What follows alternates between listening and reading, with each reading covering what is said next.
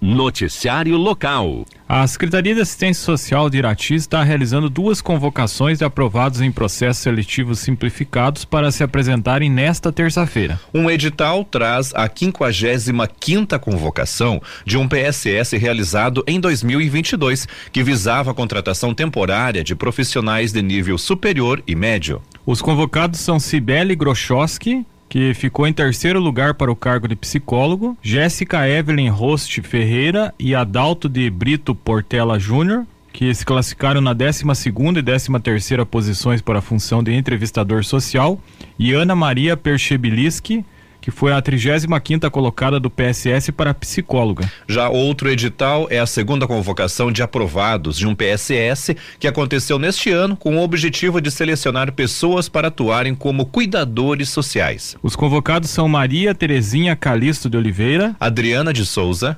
Rosane Aparecida Zarpelon, Valdirene Castro Vaz, Silvana Lix Penteado Chiqueto. Também Jomilda Maria Ferreira. Juliana Alves Pedroso Moscal Lau. Bernadette Aparecida França. E a Daliane Estresse de Campos. Elas foram classificadas no PSS entre o terceiro e o décimo primeiro lugar. Os convocados nos dois editais devem se apresentar na Secretaria de Assistência Social de Irati, que fica na rua Coronel Pires, número 826, nesta terça-feira, dia 25 entre 9 e 11 da manhã, apresentando os documentos especificados no item 10 do edital do respectivo PSS. Noticiário local. O MPAR de Irati está com estoque de sangue baixo porque diminuiu o número de doações nos últimos dias. Por isso, quem puder doar sangue pode realizar o agendamento no site www.saude.pr.gov.br/barra doação.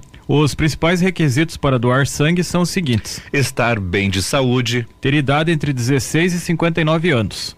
No caso 16 e 17 anos, é obrigatório acompanhamento de pai ou mãe ou responsável legal. Também ter pelo menos 51 quilos. E a pessoa deve levar um documento oficial com foto. As doações já realizadas na segunda, ah, as doações são realizadas na segunda, quarta e sexta no período da tarde. Já nas terças e quintas a doação pode ser feita no período da manhã. A unidade do MPAR de Irati fica na Rua Coronel Grácia, número 761, ao lado do Colégio Duque de Caxias. Quem tiver dúvidas para realizar o agendamento deve entrar em contato no telefone 42 3422 6240, que funciona com o WhatsApp.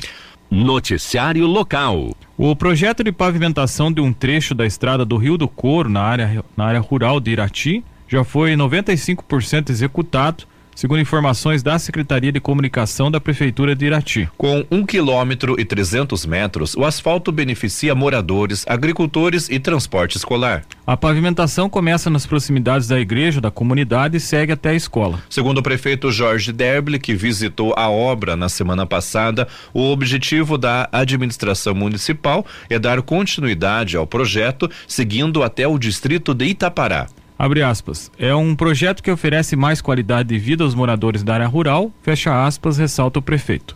O investimento na obra é de aproximadamente 2 milhões e 400 mil reais por meio de emenda do ex-deputado federal Evandro Rogério Roman. A obra está sendo realizada pela empresa RMP Projetos e Execuções. O vereador Hélio de Melo comenta que a obra era um sonho dos moradores da região e que apoia sua continuidade. Abre aspas. Sabemos que é um trecho que é de trecho em trecho e que foi conquistado pela boa articulação da administração municipal.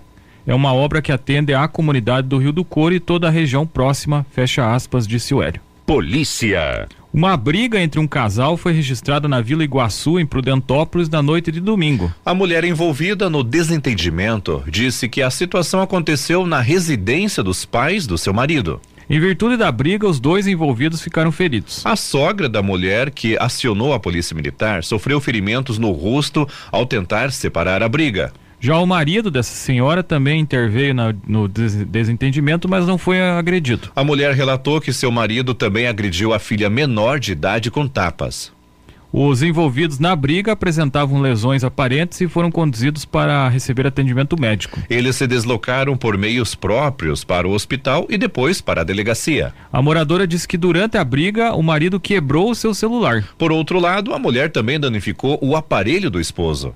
Em Inácio Martins, a PM realizou uma apreensão de drogas na Vila Borges. Os policiais verificaram que dois homens estavam saindo de um beco conhecido por ser ponto de venda de drogas. A PM realizou a abordagem, mas um dos homens tentou fugir. Ele foi contido e abordado. O homem estava com dois pedaços de maconha e quatro pedras de crack. Já o outro homem não portava objetos ilícitos. No entanto, ele estava usando tornozeleira eletrônica e havia sido preso há cerca de 10 dias pelo crime de tráfico de drogas. Durante o deslocamento até até o destacamento da PM de Inácio Martins, o homem que estava com a droga disse que os entorpecentes pertenciam a outro homem, ao outro homem abordado. Ele também disse que seu colega pediu para guardar a droga para vendê-la posteriormente. Noticiário Geral. O Batel de Guarapuava decidiu mudar de nome temporariamente para homenagear uma equipe da Ucrânia extinta por conta da guerra no país europeu. O Batel passará a se chamar Futebol Clube Mariupol exatamente como a equipe ucraniana que teve atividades paralisadas há um ano com o início do conflito e dificilmente voltará a existir após dispensar funcionários e ter sua infraestrutura atingida pela guerra. A homenagem inicialmente vai durar seis partidas, três oficiais e três amistosos. O Batel também adotará o escudo, a bandeira e o uniforme do Mariupol. A homenagem não é por acaso. O time fica na cidade de Guarapuava, que tem vários descendentes de ucranianos. Abre aspas, nosso clube e nossa região tem muita identificação e carinho pelo povo ucraniano. A ideia é ajudar a manter vivo o FC Mariupol, que era um orgulho e a grande paixão da cidade, até que eles possam realmente retornar às suas atividades. Nossa mensagem para o, para o mundo é de paz e apoio à luta pela soberania ucraniana. O futebol era motivo de muita alegria lá e certamente no futuro o clube vai voltar a brilhar no lugar que merece Fecha aspas, afirmou o presidente do Batel, Alex Lopes. A intenção é que as partidas oficiais do Batel, que disputa a terceira divisão do Campeonato Paranaense de Futebol, sejam transmitidas para a Ucrânia. Abre aspas, estamos muito emocionados e gratos por este acolhimento do Batel. A guerra tem sido, tem sido devastadora para a nossa cidade. Nossas escolas, teatros e times esportivos foram todos destruídos ou deslocados no, no conflito. Mas ter esse time no país do futebol, do outro lado do mundo, aceitando manter nosso nome vivo durante esse período sombrio de nossa história, nos deixa sem palavras. É impossível expressar o quanto isso significa para nós, fecha aspas, afirmou o vice-presidente do Mariupol ucraniano, Andriy Sanin. As informações são do site globoesporte.com. Esporte. A segunda rodada da primeira divisão do Campeonato Brasileiro foi finalizada ontem com um jogo.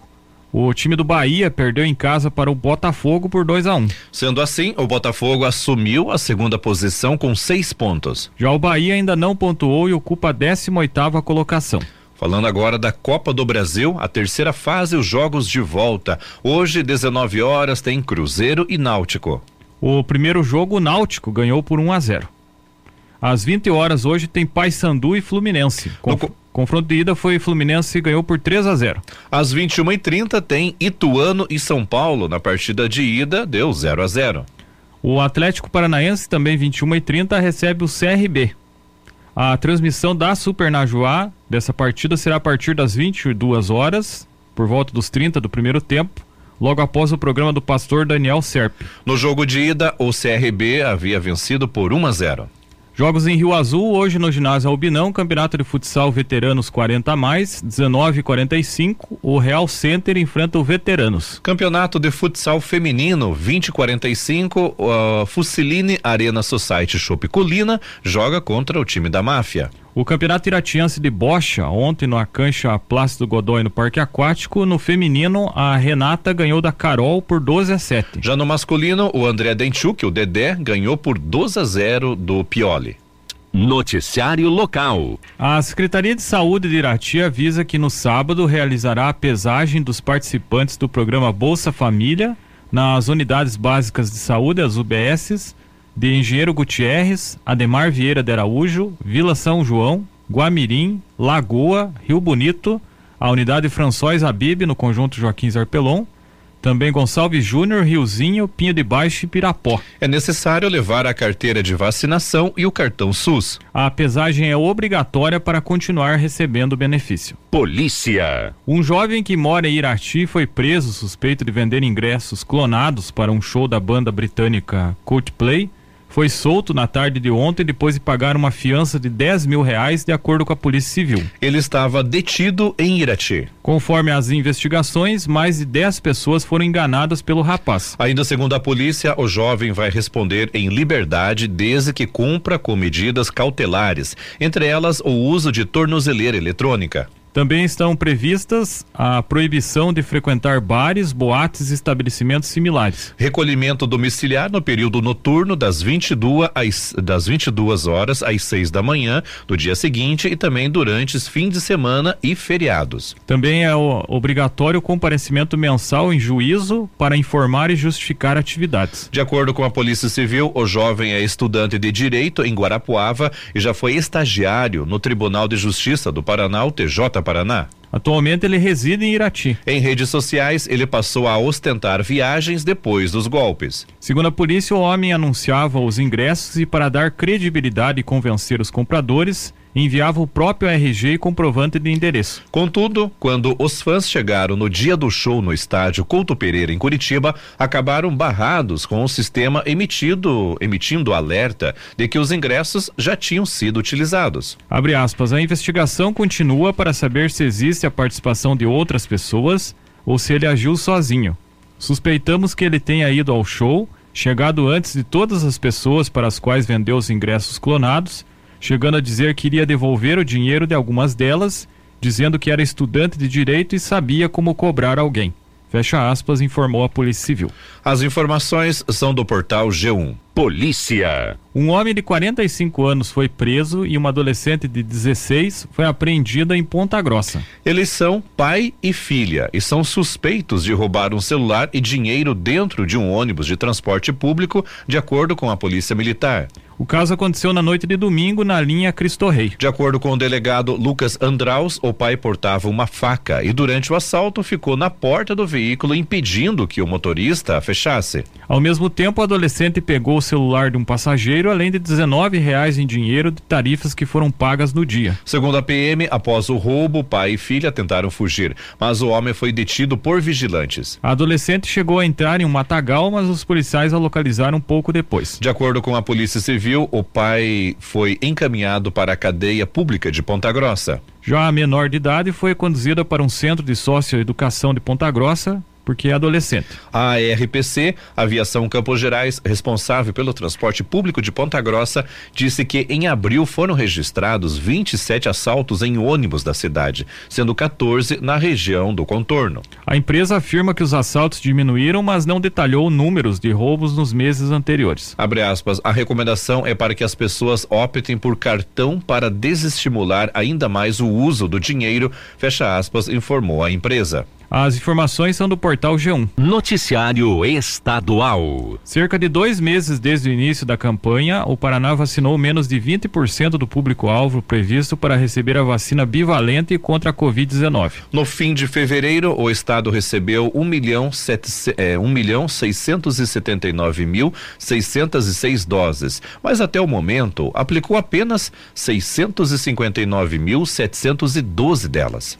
O número representa cerca de 20% da meta total que prevê a vacinação de quase 3 milhões de pessoas. Segundo autoridades de saúde, a baixa procura pode estar relacionada a notícias falsas sobre a vacina e a percepção de que a Covid-19 não é mais um risco. Abre aspas, a Covid pode ser grave, especialmente nos grupos maiores de risco, mas qualquer pessoa está suscetível. Você tem que manter a carteirinha atualizada por um maior risco por um maior risco de internação, hospitalização, sintomas pós-Covid. Fecha aspas, afirma a infectologista Camila Arens.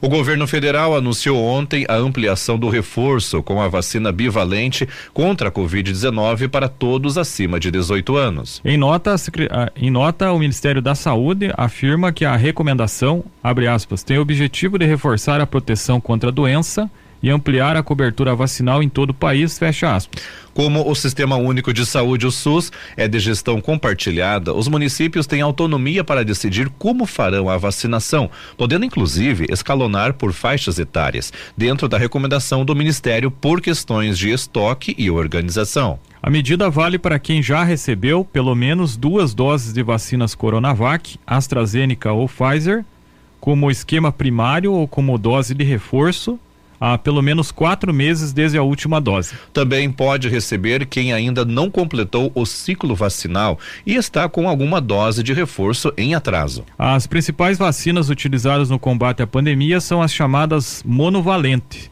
eficazes contra casos graves, óbitos e hospitalizações mas fornecendo menos proteção frente à chamada variante dominante. Variantes são, entre aspas, versões do coronavírus derivadas de mutações, um fenômeno normal. Hoje a variante dominante é a Omicron, que é bem diferente do vírus original. As vacinas bivalentes são imunizantes elaborados para oferecer uma proteção extra contra a Omicron e suas subvariantes. As informações são do portal G1. Noticiário Geral. A base do governo Lula no Congresso pretende emplacar 20 das 32 vagas na Comissão Mista Parlamentar de Inquérito, a CPMI, que vai investigar os ataques às sedes dos três poderes no último dia 8 de janeiro. A estratégia também inclui tentar colocar aliados na presidência e na relatoria da CPMI, que deve ter seu requerimento lido na quarta-feira pelo presidente do Senado, Rodrigo Pacheco, do PSD de Minas Gerais. Para conseguir o controle dos trabalhos, a base governista vai depender do apoio do bloco montado pelo presidente da Câmara Federal, deputado Arthur Lira, do PP de Alagoas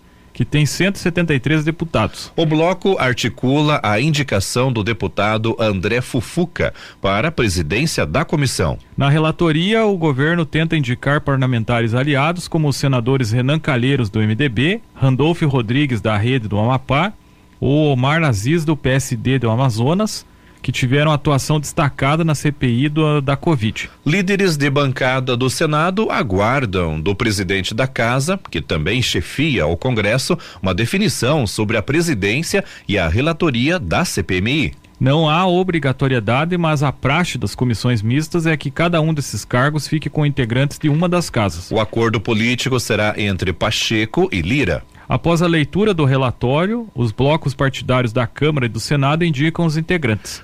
Quando metade mais um dos integrantes tiveram sido indicados, o congressista mais velho do colegiado convoca a sessão de instalação, quando é eleito o presidente que designa o relator. Deputados têm demonstrado preferência pela presidência da comissão. No Senado, ainda não há uma tendência consolidada sobre qual cargo reivindicar. As bancadas se reunirão nos próximos dias para definir os congressistas que participarão da CPMI. Antes, contrário à instalação da CPMI, o governo decidiu mudar a estratégia após a demissão, a demissão do ministro do Gabinete de Segurança Institucional, GSI, o general Gonçalves Dias. O G Dias, como é conhecido, o oficial deixou o cargo na quarta-feira passada após a divulgação de imagens em que ele aparece no Palácio do Planalto, no dia 8 de janeiro, interagindo com invasores, até indicando o caminho de saída a alguns. O general prestou depoimento a delegados da Polícia Federal na sexta-feira. No sábado, o GSI abriu todo o conteúdo das câmeras de segurança por ordem do, tribu do ministro do Supremo Tribunal Federal, o Alexandre de Moraes. As imagens reforçam a ação violenta dos manifestantes radicais e mostram agentes do GSI sem agir para conter invasores. Pelo contrário, até oferecendo água em determinado momento. Foi registrado, inclusive, inclusive uma tentativa de arrombamento de um caixa eletrônico. As informações são do portal Bem Paraná. Nesse momento, vamos a Curitiba conversar com a Miriam Rocha, direto da Agência Estadual de Notícias. O destaque de hoje: em 100 dias, Celepar cria ferramentas para finanças públicas, educação, eh, para finanças públicas, educação e negócios. Conta pra gente, Miriam. Olha só, gente, a Celepar, empresa de tecnologia pública do Paraná, definiu como foco em 2023 duas frentes de atuação: renovação do portfólio de produtos e expansão do apoio aos municípios. No primeiro pilar, a Celepar montou um novo serviço para agilizar os pagamentos feitos por órgãos públicos em meios digitais, inclusive com prestação de contas automática. Na prática, um ente público ele pode pagar com agilidade todos os serviços de um recapeamento asfáltico, por exemplo, e gerar automaticamente a prestação de contas no modelo exigido pelos órgãos de controle. Na área de inteligência artificial, a empresa implantou soluções para a Secretaria de Educação. Uma delas possibilita que os professores façam a chamada usando o celular, que reconhece os alunos por biometria facial. Também na educação, a companhia disponibilizou a tecnologia para o Olho Vivo, programa do governo do estado que usa inteligência artificial para captar dados e imagens por meio de câmeras instaladas em torres de segurança em escolas. O Olho Vivo, inclusive, pode ser desdobrado aí para outras áreas, né? Como no trânsito, por exemplo, porque vai ser possível reconhecer as placas de veículos com as informações já integradas aos boletins de ocorrência. O sistema vai possibilitar aí monitorar os veículos em situações irregulares e dar suporte a ações integradas de prevenção, reduzindo a criminalidade e os furtos de veículos.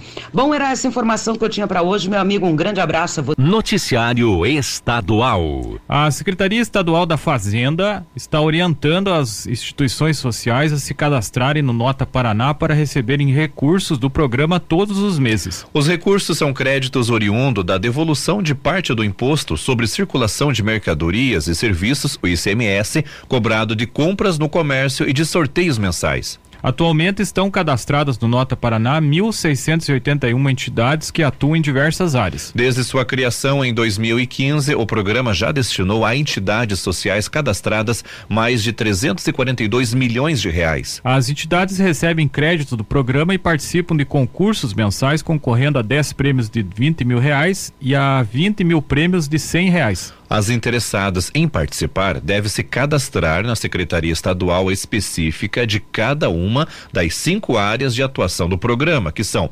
Desenvolvimento Social e Família, Saúde, Cultura, Esporte e Defesa Animal. Esta última é da Secretaria do Desenvolvimento Sustentável. O portal do Nota Paraná traz a relação dos documentos necessários para o cadastro das entidades que atendem a alguma dessas cinco áreas. Após concluir o cadastramento, a instituição poderá providenciar o lançamento das notas fiscais. Qualquer pessoa física pode lançar a nota fiscal para a entidade. A doação pode ser feita pelo site ou pelo aplicativo, ou de forma física em estabelecimentos onde tiver urnas identificadas. O cidadão pode doar à instituição de sua escolha as notas fiscais em que ele próprio não informar o CPF. Assim, a entidade escolhida terá mais chances de ser contemplada tanto em crédito como nos sorteios. Há três formas de efetivar a doação uma decisão exclusiva do consumidor. Uma delas é acessar o site do Nota Paraná com seu CPF e senha.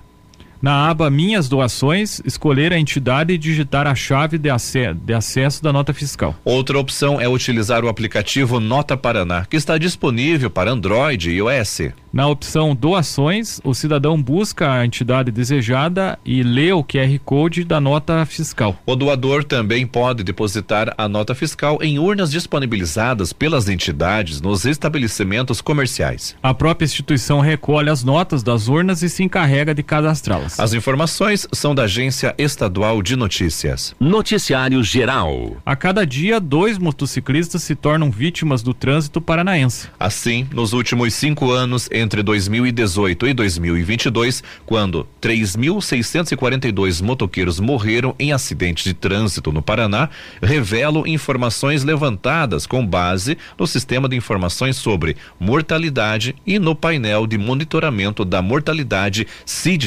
CID-10, CID ambas do Ministério da Saúde. Para piorar, nos últimos tempos, essas tragédias estão se tornando mais frequentes do que outrora. No último ano do século 20, em 2000, no último ano do século 20, em 2000, 2.492 vidas foram perdidas em acidentes de transporte no Paraná. 20 anos depois, em 2022, 22 anos, Dados preliminares do Ministério da Saúde, extraídos do painel de monitoramento da mortalidade CID-10, mostram que 2.409 paranaenses faleceram em ocorrências desse tipo. Ainda que o total de óbitos entre os dois anos tenha tido uma variação de menos, 3, é, menos 3,33%. O número de motociclistas que faleceram no trânsito teve acréscimo de 200% no período, saltando de 228 registros em 2000, 9,15% do total de mortes em acidentes de transporte no Paraná naquele ano, para 684 em 2022, 28,39% do total. Isso significa que hoje, mais de um quarto das mortes em acidentes de transporte, categoria que inclui além dos acidentes de transporte terrestre, os de transporte por água e aéreo, no Paraná, tem um, um motociclista como vítima. Entre os anos de 2018 e 2022, por exemplo, 12.292 pessoas faleceram em acidentes de de transporte no estado, sendo que 3.642 dessas vítimas eram motociclistas, 29,6% do total. Entre os anos de 2000 e 2023, a frota de motos no Paraná mais do que quintuplicou de tamanho passando de 247.891 para 1.326.813 no último mês de março, um crescimento de 435,2%. Se no último ano do século passado, 10,41% da frota de veículos era composta por motocicletas, Hoje, essa proporção já chega a 15,36%. Os dados são da Secretaria Nacional de Trânsito. As informações são do portal Bem Paraná.